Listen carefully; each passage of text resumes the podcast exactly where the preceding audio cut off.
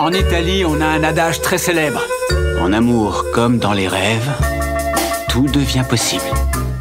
Ça commence comme Emily in Paris et ça se termine comme This Is Us. La série Le goût de vivre, disponible sur Netflix, est une bonne surprise totalement inattendue.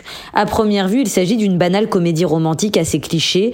Tout commence à Florence où la jeune étudiante américaine Amy Wheeler a décidé de passer quelques semaines contre l'avis de son père afin de développer ses talents artistiques.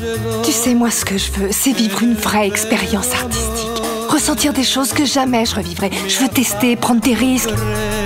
La série donne alors à voir tous les stéréotypes possibles et imaginables sur l'Italie. Plan de nourriture à gogo, carte postale toscane filmée au soleil couchant, beau gosse italianisant plutôt lourdeau, etc., etc. Mi chiamo Amy. C'est americana? Si. Évidemment, Ami s'entiche de Lino, un chef italien, et le ramène dans ses valises. S'ensuit l'intégration difficile de Lino à la ville de Los Angeles et surtout à la famille de sa compagne, des Afro-Américains texans très attachés à leurs coutumes. On se lance dans notre nouvelle vie et rien ne nous atteindra plus. Devant nous, il n'y a que du bonheur. Mais cette série gagne en profondeur au fil des épisodes, sans doute car elle raconte une histoire vraie, adaptée du best-seller américain autobiographique écrit par Tem Billock en 2019. C'est pas mon foyer.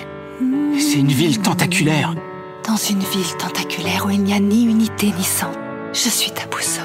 Très vite, Lino et Amy sont rattrapés par la maladie. Les années passant, le couple vit de grands bonheurs et des moments sombres. Leurs familles respectives, très opposées au début, font bloc autour d'eux. Ce fardeau, tu n'es pas obligé de le porter tout seul, fiston.